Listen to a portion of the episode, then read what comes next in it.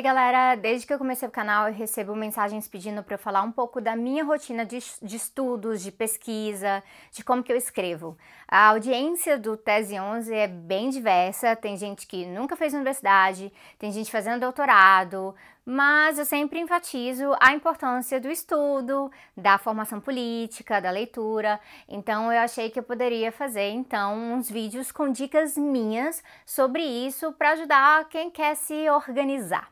Eu já aviso que são dicas minhas, são subjetivas, o que funciona para mim, o que eu testei ao longo da vida. Eu não tô falando que tem que ser assim ou assado. Nós todos temos jeitos de aprender diferentes, não existe uma fórmula, não existe um padrão. Isso é algo que a gente aprende na pedagogia, o pessoal da psicologia também. É por isso que eu, como professora, eu sempre testo métodos diversos, eu faço combinações diferentes dentro dos limites né, do trabalho, para tentar contemplar o máximo de estudantes. Então hoje eu vou dar dicas de estudo e aí eu vou ter mais dois vídeos, pelo menos, sobre pesquisa e sobre escrita. E quem sabe, se tiver bastante interesse sobre preparar para apresentações, congressos, fala, etc., tem todo um mundo de possibilidades por aí, né?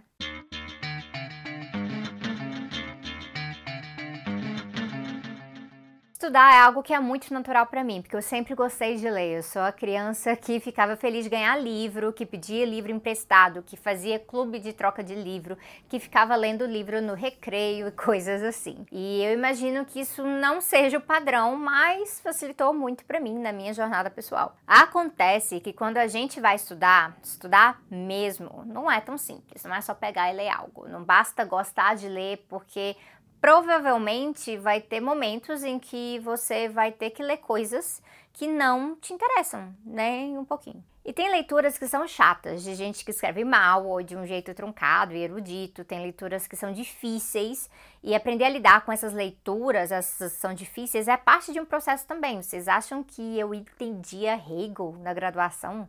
Eu penava pra caramba. Por conta disso, a minha primeira dica é um, Conteúdos diferentes e fases diferentes de aprendizado exigem métodos diferentes de estudo. Você não vai estudar tudo do mesmo jeito. Tem conteúdo que vai exigir estudo em grupo, tem conteúdo que exige papel, caneta, calculadora.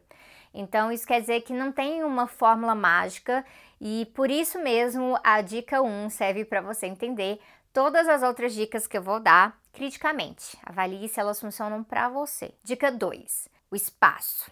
Eu tenho fases em que eu preciso estudar com barulho no fundo, com alguma movimentação, e eu tenho fases em que eu preciso estudar com silêncio absoluto. Quando eu preciso de alguma movimentação, eu dou preferência para estudar em bibliotecas, mas tem gente que já ficou adepto de coworkings, espaços assim. Sair de casa para estudar tem um efeito interessante, apesar da parte chata de deslocamento, ônibus, trânsito, mas é que você associa aquele espaço com a função de estudar, e isso traz uma certa eficiência. Tem bibliotecas que têm salas silenciosas também, e aí dá para usar assim mesmo quando você quer silêncio. Eu atualmente eu tenho preferido estudar isolada, só eu, ninguém por perto no quarto ou aqui nesse escritório em que eu gravo o canal, mas isso também traz uma possibilidade alta de distração e é por isso que a dica 3 é a dica que me ajuda muito. Mas antes de eu falar dela, tem uma outra coisa que é conforto. Se possível, procure um espaço para estudar que não vai detonar as suas costas, que é confortável, mas não confortável demais ao ponto que você vai cair no sono. O espaço tem que ter boa iluminação, então, se possível, coloque uma luminária para você ou esteja perto da janela. Nunca coloca luminária na sua cara. E tenha perto de você água e um lanchinho, que é para depois você não ficar distraído. E agora a dica 3 que eu falei, que é sobre tempo. Separe um tempo para estudo. Eu sei que tempo é algo muito escasso sobre o capitalismo. Infelizmente, separar tempo para estudo pode exigir enormes sacrifícios. Mas como eu estou fazendo a dica de estudo para quem estuda ou quer estudar, eu acho importante a gente entender estudo dentro do tempo disponível que nós temos. Isso sempre foi fundamental para mim porque eu trabalho e estudo ao mesmo tempo desde o ensino médio. Então, ter horário para estudar, assim como eu tinha horário para estar no serviço, é fundamental para mim. Agora, para mim não funciona pensar assim: tenho quatro horas para estudar, então eu vou grudar a bunda na cadeira e estudar quatro horas sem parar.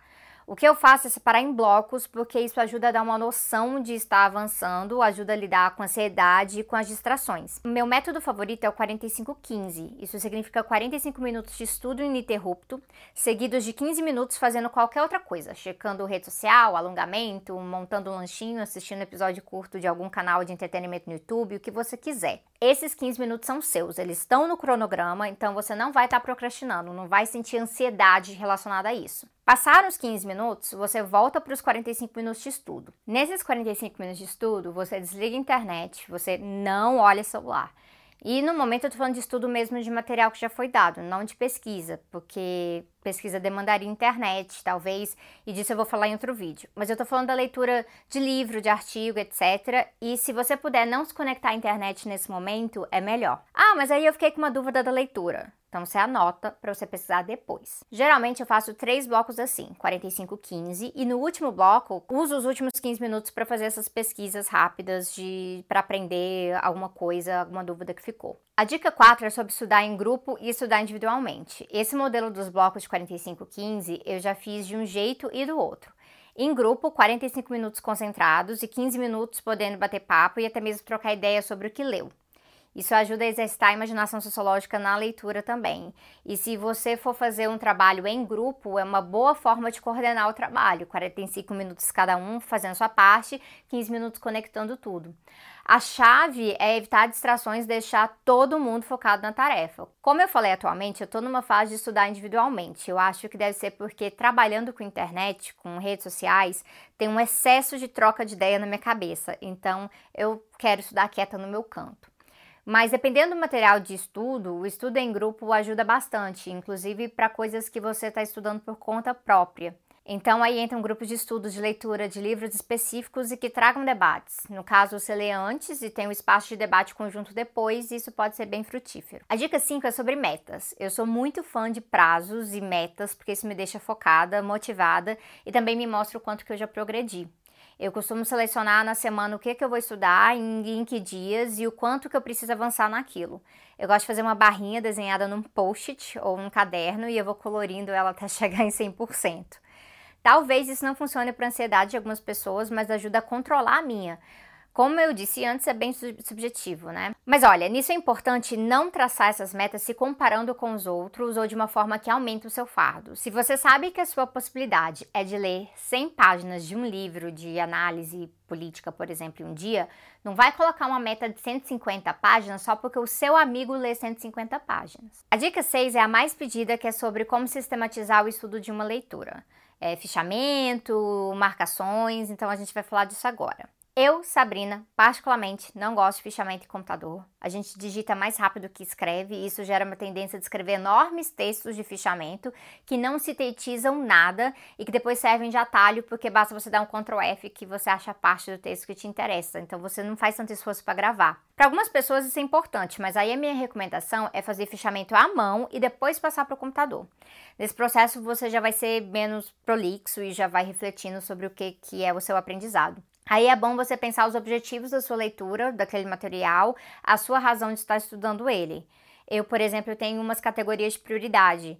É, tem artigo e livro que eu estou estudando para fazer pesquisa, então eles estão no topo da prioridade. Depois tem material de aprofundamento relacionado a temas que me interessam. E aí já tem artigo e livro que eu estou lendo só para ter conhecimento geral mesmo daquele tema e daquele autor.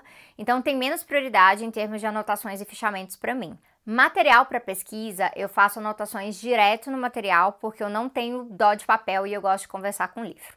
Eu rabisco mesmo, eu sublinho, marco, eu coloco meus pensamentos. Se é algo mais complexo para colocar nas margens, eu vou e coloco em post-its. E aí, coisas mais de reflexões que eu fui tendo, eu anoto no caderno que eu estiver usando para coletar materiais de pesquisa. Mas para mim é muito importante essa interação com o livro. Tem hora que eu escrevo até coisas bobas mesmo, banais, mas que auxiliam no meu raciocínio, tipo, isso não fez sentido. Será que isso aqui está relacionado com a discussão do autor X? Que? Nossa, pelo amor de Deus, não. Isso, é isso, é verdade. Ainda não estou convencida. Coisas assim. E aí anotações mais engajadas, discutindo material, tipo, isso é importante porque traz um entendimento decolonial dentro da dialética, ou a partir disso dá para concluir que junho de 2013 foi um marco conjuntural, etc. Anotar mesmo. E aí no caderninho você pode ter uma estrutura.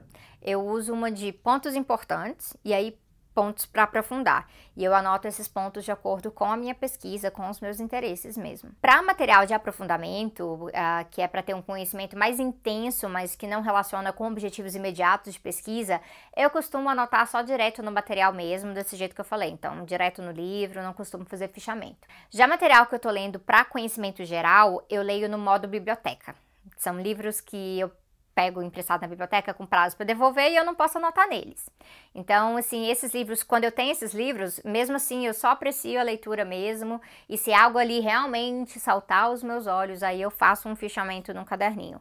Mas nesse caso, eu deixo o livro em paz, sem marcações. São livros que eu costumo ler mais rápido também, sem parar muito, sem voltar muito. Já livro de estudo, de pesquisa, eu volto várias vezes, então demora bem mais.